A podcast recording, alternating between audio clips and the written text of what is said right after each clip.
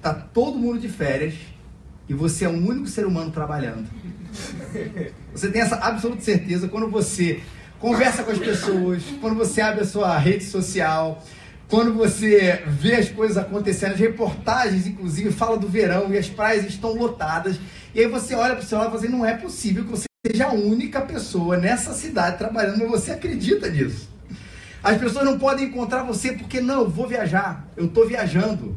Você assim, caramba, sou o único aqui que consegue mover a máquina dessa cidade.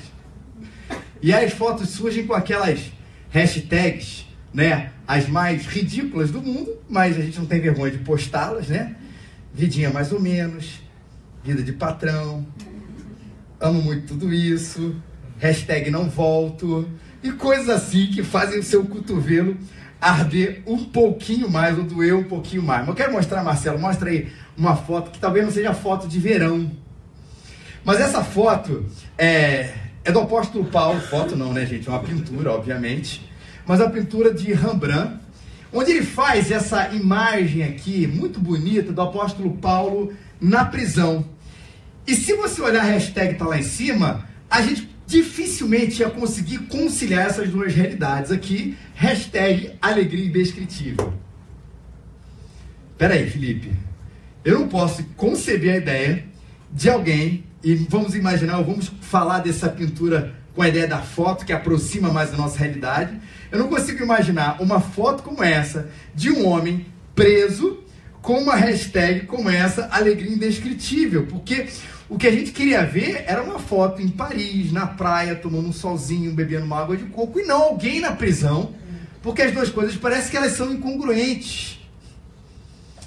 E, gente, vamos falar sério, claro que tudo que eu falei até aqui agora são coisas positivas, são coisas boas. Mas o mais interessante quando a gente vai falar sobre alegria é que é possível você ter uma vida dessa maneira, uma com uma alegria indescritível, sem essas coisas. Repetindo, elas não são ruins. Para não dar aquela ideia que a, a teologia deu um nome para isso, fala do ascetismo, que é a ideia de que existe prazer na vida quando a gente retira qualquer prazer que seja a, a, do corpo, ou da carne, ou da vida. Não o corpo é uma coisa ruim. Mas existe, na verdade, o prazer existe quando eu tiro toda e qualquer alegria, entre aspas, do mundo, não mundano no sentido pecaminoso. E não é isso que a gente acredita que a praia faz parte da nossa alegria, que estar em família faz parte da nossa alegria, que tirar férias, gente, faz muito parte da nossa alegria. E comer juntos, seja num lugar o que ele for, o lugar mais simples ou lugar mais sofisticado, isso tudo contribui sim, e são coisas que a gente agradece a Deus por elas fazerem parte da nossa vida e contribuem com a nossa alegria. Elas não são ruins. Mesmo assim, é possível a gente aprender a ser feliz de uma maneira diferente.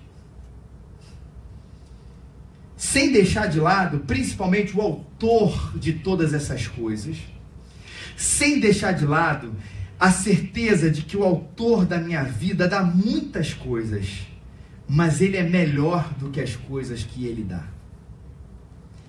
Vou repetir: que o autor da vida nos dá muitas coisas, mas ele é melhor do que as coisas que ele dá ao ponto de alguém na prisão, sem nenhum tipo de regalia, que a gente podia talvez associar ou coisa parecida, escreve uma carta, escreve um tratado cujo tema principal, o tema que percorre essa carta toda é a alegria e faz isso dentro de uma prisão.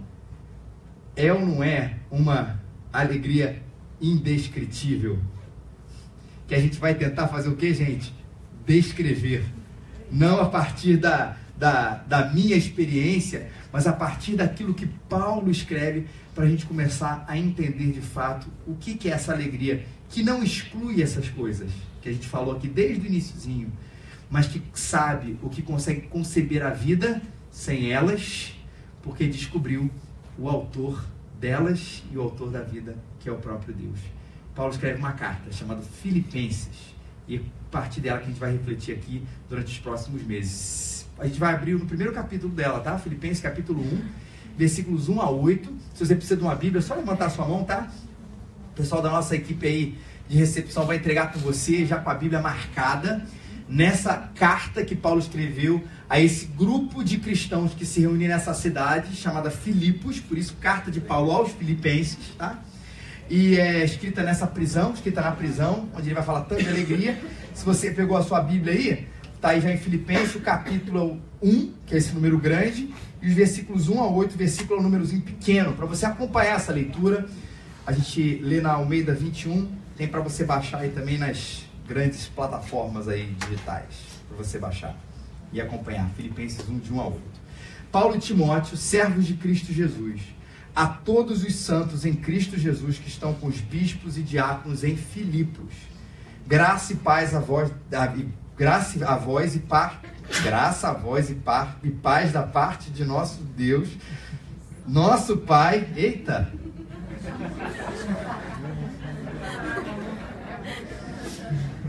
Palavras dificílimas aqui, né? Nunca antes visto. Graça a vós e parte.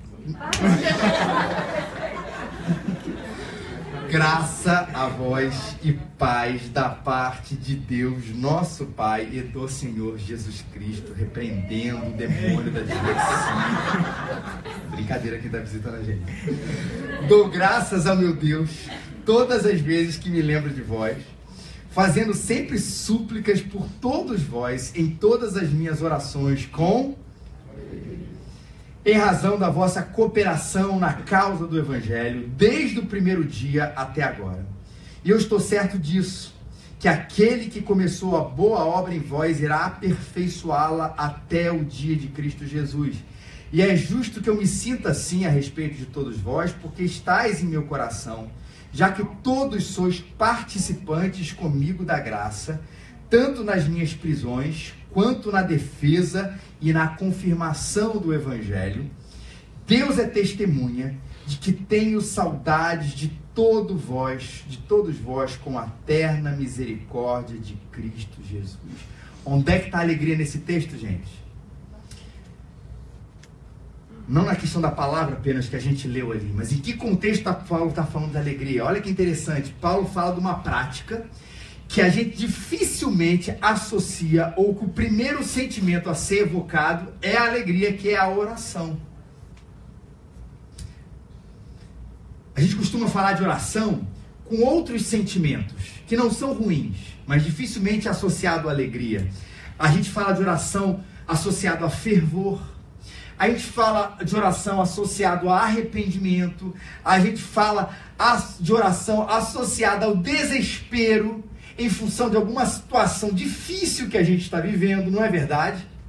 Mas é engraçado que dificilmente a gente associa como Paulo está falando aqui. Olha, eu lembro de vocês em todas as minhas orações com alegria.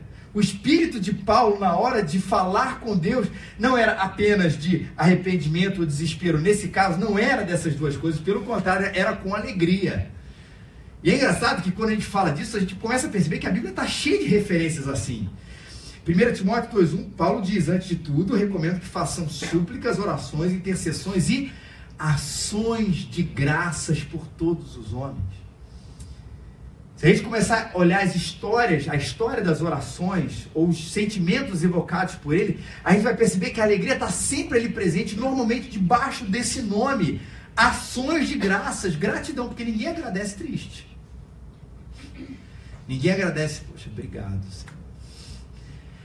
A gente agradece com gratidão, e isso é alegria, gente. E olha, a, a questão de Paulo aqui, por mais que orar seja um ato maravilhoso, a alegria dele não estava necessariamente no ato de orar, apesar de ser um motivo de alegria, mas especialmente no motivo ou na razão pela qual Paulo estava orando.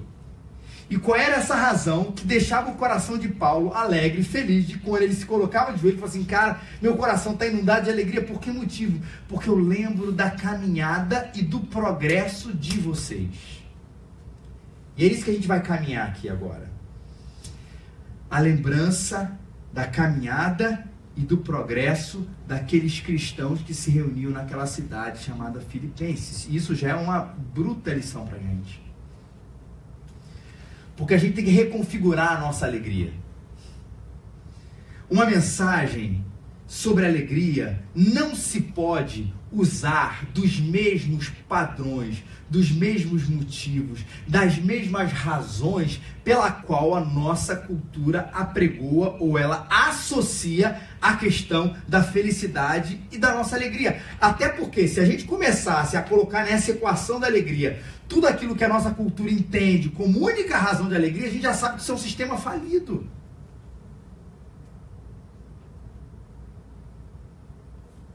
Parece que quase todo mundo vem aqui em primeiro lugar quando a gente fala de cultura.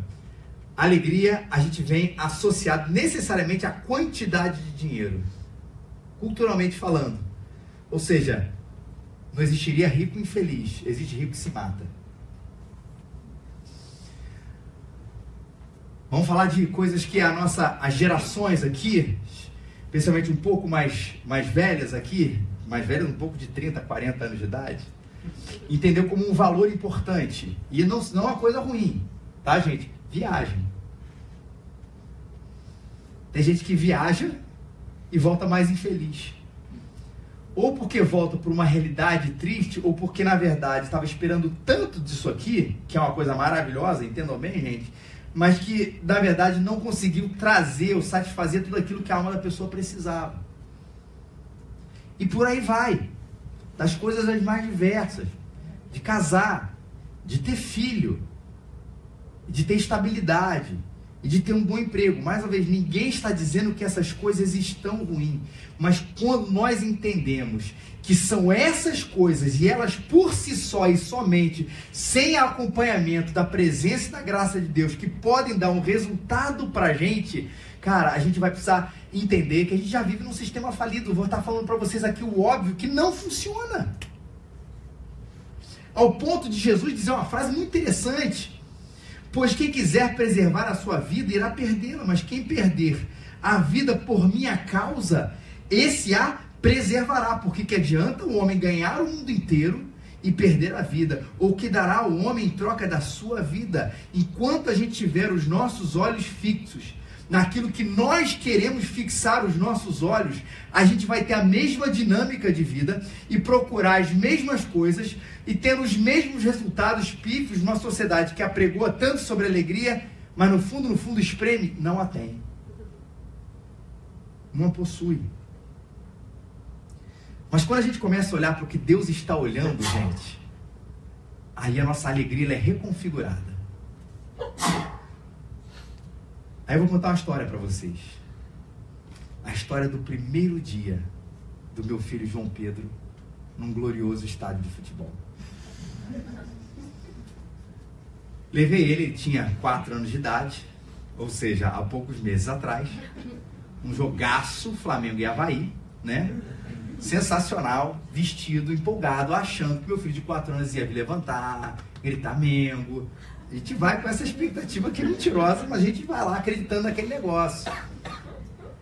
E aí vai lá, e obviamente a gente tá ali olhando aquele jogo, e o que que o filho está prestando atenção? Gente, é na luz ali, naquela coisa, na pipoca que eu falei que ia comprar para ele na bala, no espaço no estádio ali, onde ele ia correr de um lado para o outro, no espaço vazio ali, para quem foi ao, ao, estádio do Flamengo ali, aquele negócio, aquele vão ali onde tem a, a pipoca, o refrigerante e tudo aquilo. E essa foi de fato a grande alegria.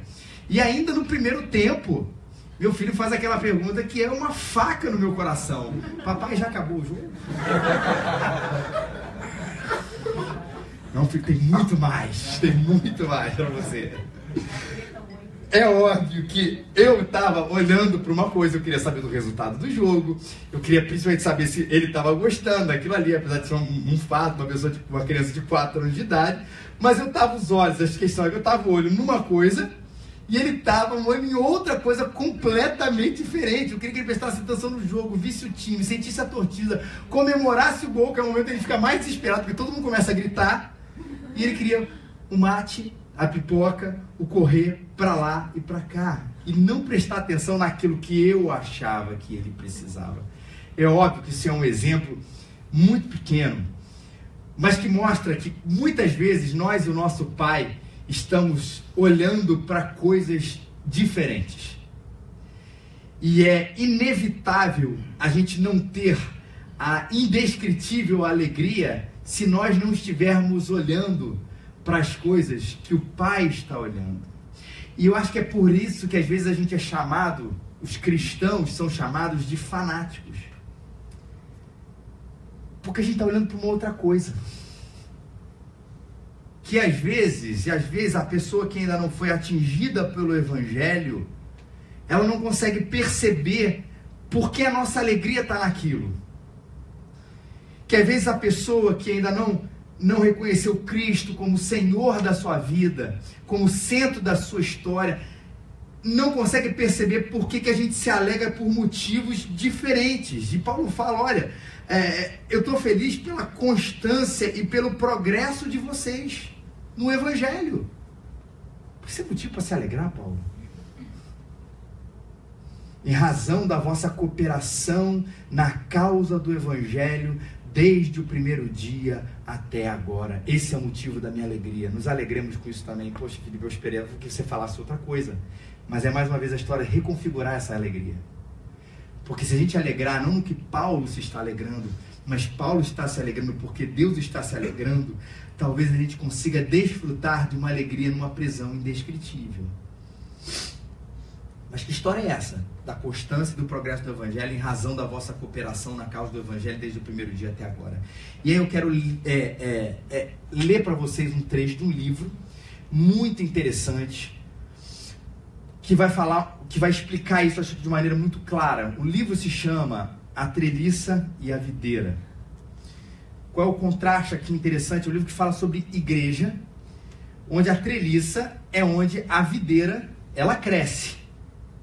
Verdade? Todo mundo está entendendo essa metáfora aqui? Ninguém aqui é um grande agricultor, acredito, mas que a gente sabe olhar a, a, flor lá, a flor não, a, a planta crescendo no lugar ali onde ela está fixada, a treliça e a videira. Ele faz essa comparação, o autor do livro, para falar sobre a igreja, sobre as nossas estruturas e sobre a nossa essência. A ideia da estrutura é a treliça. A treliça é necessária, gente? Claro que é. Mas a gente está ali para construir uma treliça ou a gente está ali para ver a videira crescer? A gente quer, quando uma pessoa faz uma videira, né, tem lá uma plantação, ela está esperando que aquela, aquele material ali seja bonito, ou ela quer que aquele material que é importante, ele sirva de suporte para aquilo que é a sua videira, ela possa crescer? A resposta está obviamente implícita na minha afirmação. A videira é a obra de Deus em si.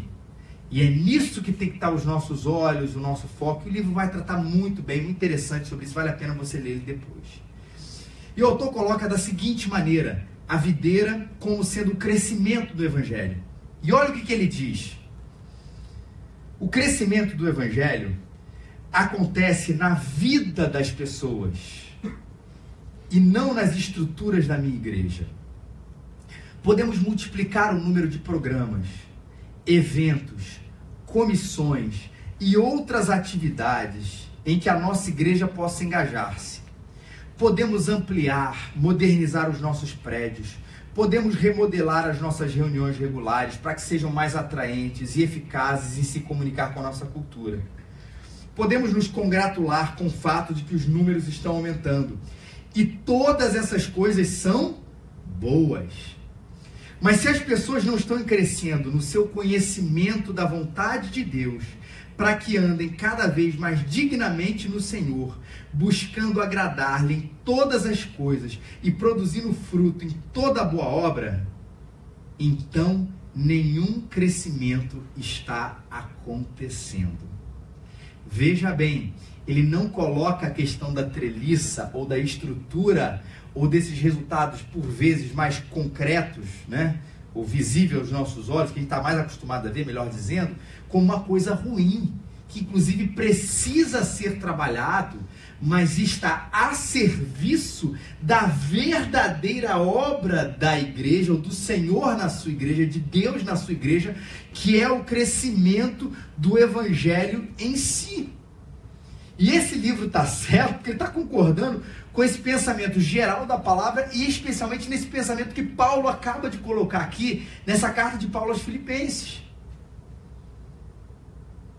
Estou feliz pelo progresso de vocês no Evangelho, a cooperação na causa do Evangelho desde o primeiro dia até hoje.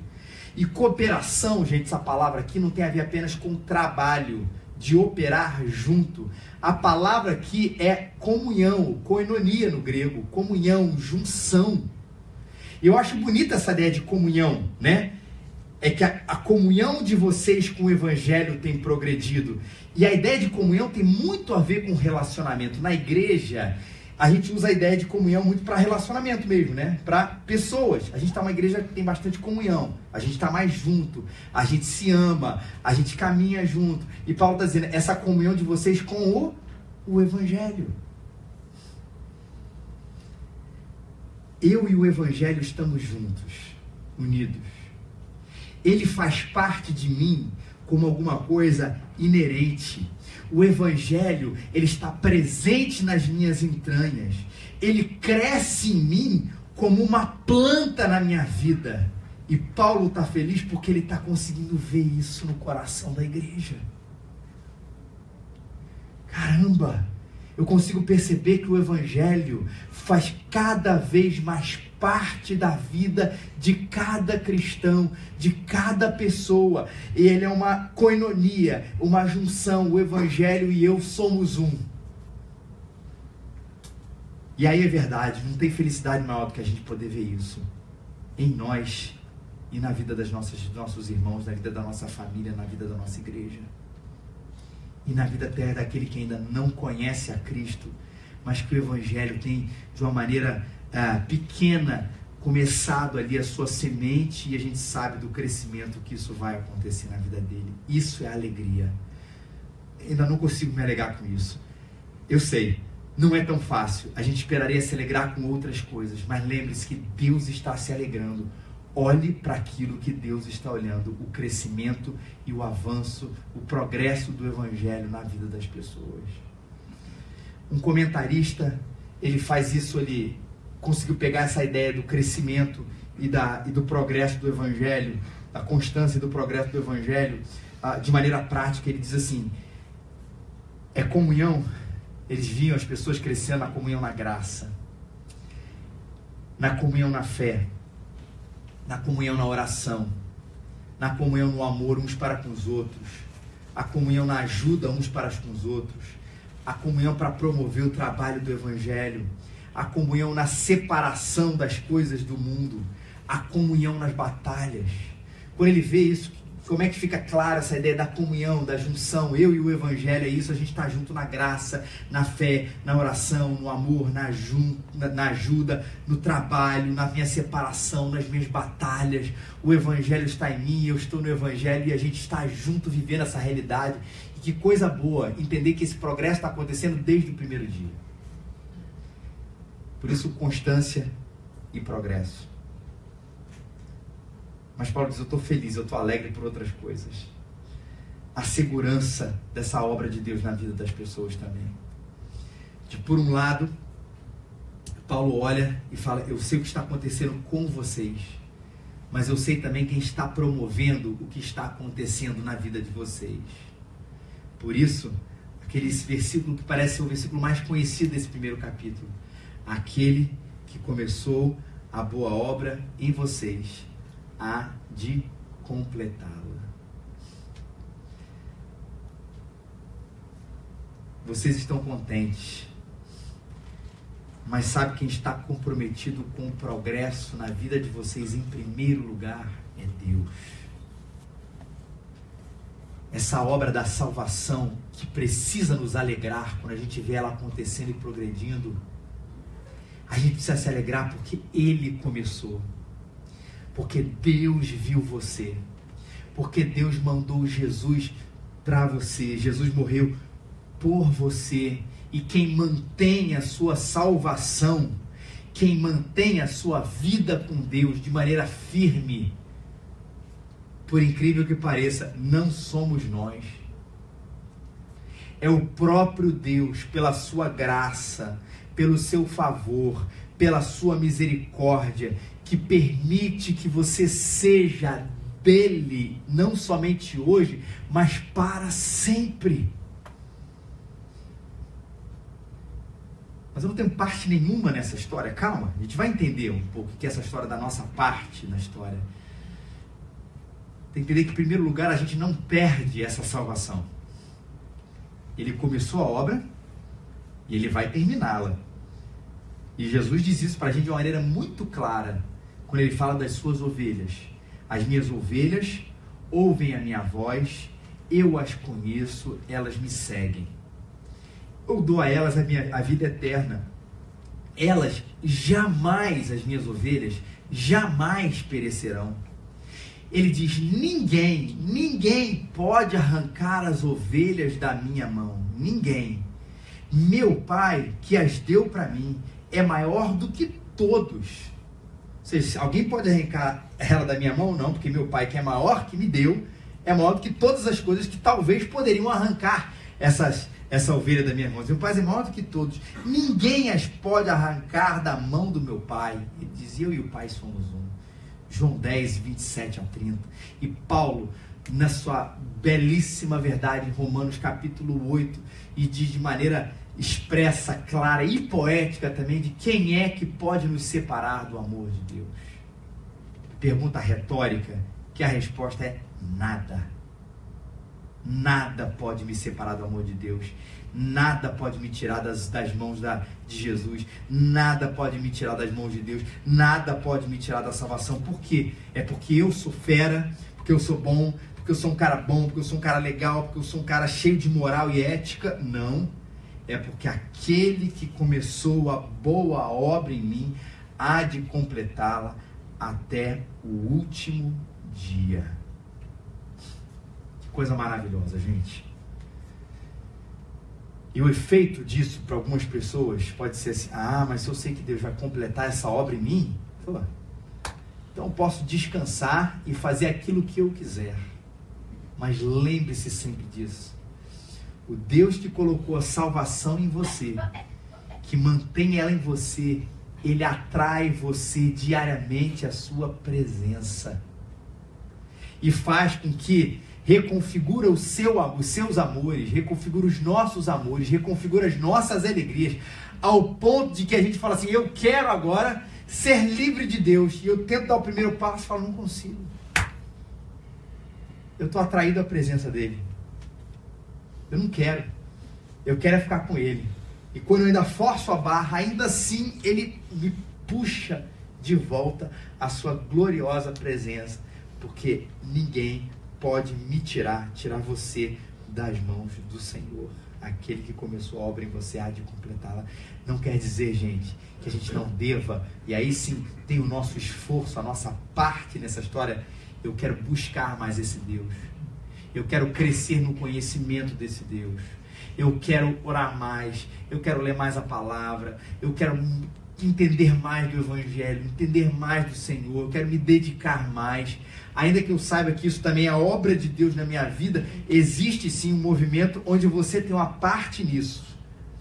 Mas que você não confunda com o fato de que você acha que você mantém a sua salvação, porque essa obra ela é exclusiva do Senhor e Paulo está feliz com isso. Eu vejo vocês progredindo, eu vejo vocês caminhando e eu sei que o autor dessa coisa toda é o próprio Deus. Que alegria poder ver essas duas realidades na vida de vocês. E ele vai falar das evidências. Vocês estão presentes comigo.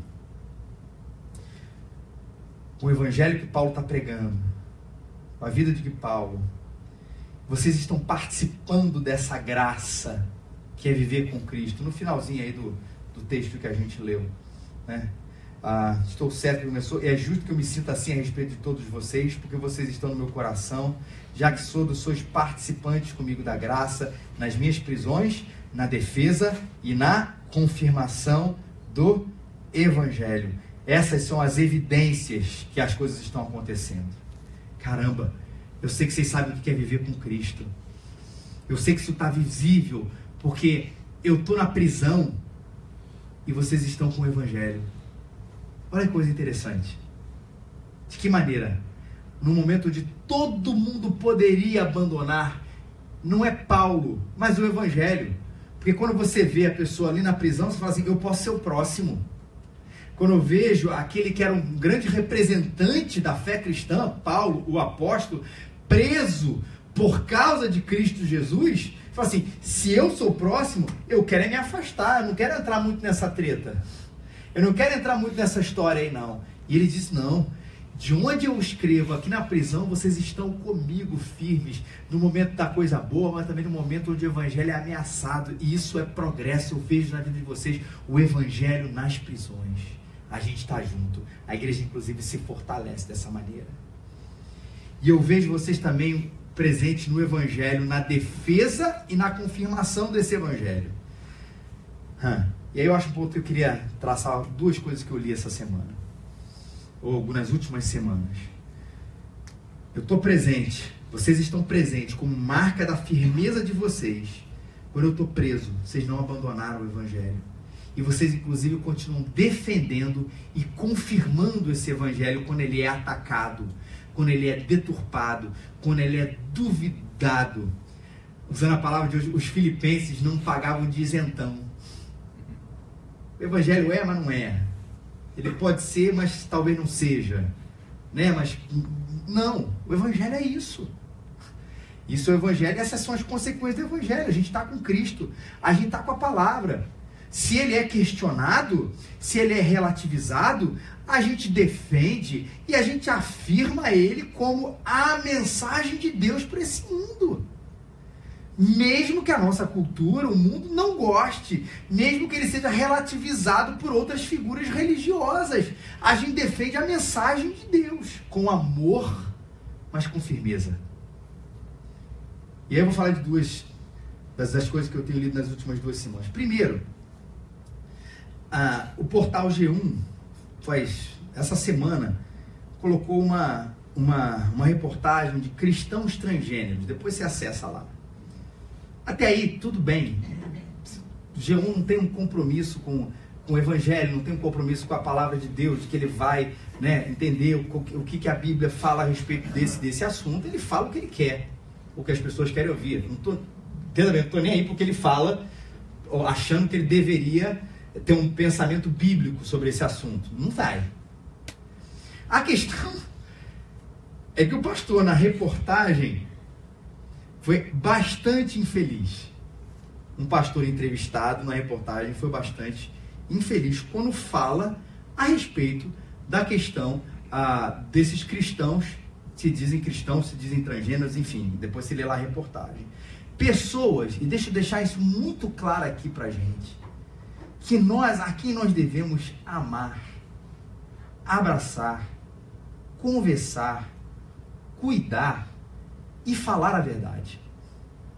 Porque aqui abre um parênteses, o assunto não é a relação dos cristãos com os transgêneros e coisas parecidas, mas isso cabe aqui esse parênteses, porque é bem verdade, e aí fazendo uma autocrítica importantíssima, ainda que a gente discorde dessa prática, isso não quer dizer que se uma pessoa com esse comportamento, com esse estilo de vida, colocando assim, aparecer no nosso meio, a gente vai rejeitar e vai dizer assim, ó, com esse a gente não conversa. Tem tem pecados que a gente bate papo, tem outros que a gente não bate papo. Isso é uma, infelizmente, é uma, é uma prática real de algumas igrejas, talvez digo da maioria, onde a gente se sente desconfortável com alguns certos pecados e outros não.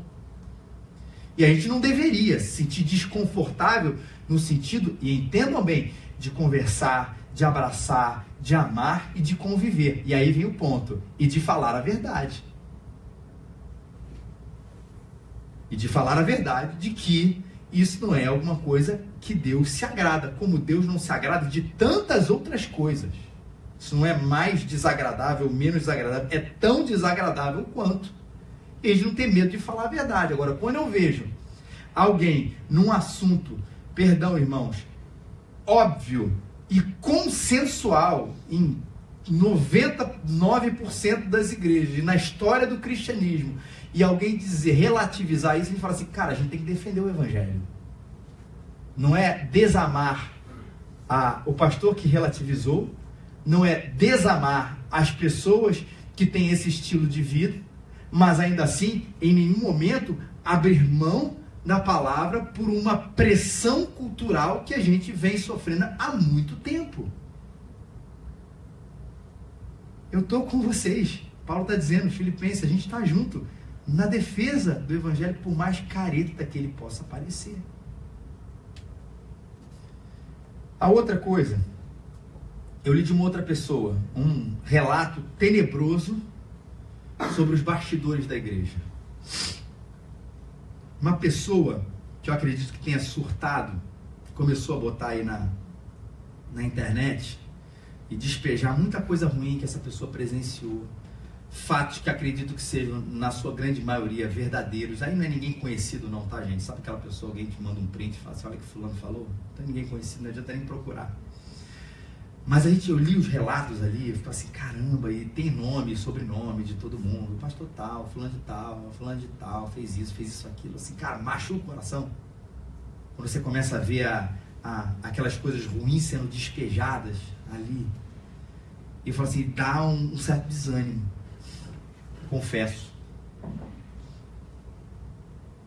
A gente queria viver numa sociedade legal, com pessoas, só pessoas boas dentro da igreja que o evangelho fosse pregado sempre com fidelidade, mesmo sofrendo rejeição.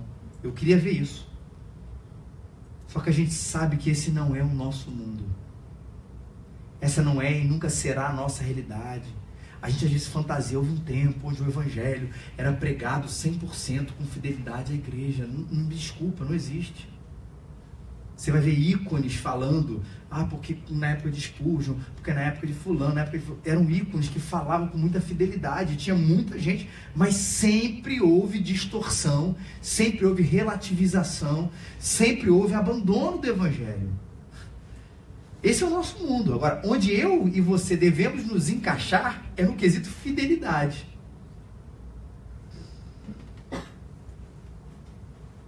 Eu ser fiel a Deus é eu olhar para ele com honestidade, eu olhar para ele com franqueza na minha alma, de saber que eu sou pecador, de que eu preciso da graça de Jesus, mas ainda dizer assim, Senhor, nessa, meu, nessa minha pecaminosidade, me ajuda a ser encontrado fiel, defendendo o Evangelho, confirmando que esse é o Evangelho, ainda que eu não seja merecedor nele, porque nunca serei.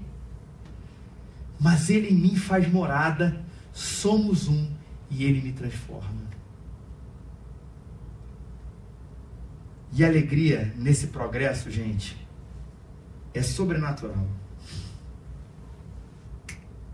A gente pode olhar para um monte de coisa a gente pode olhar para o quanto nós temos.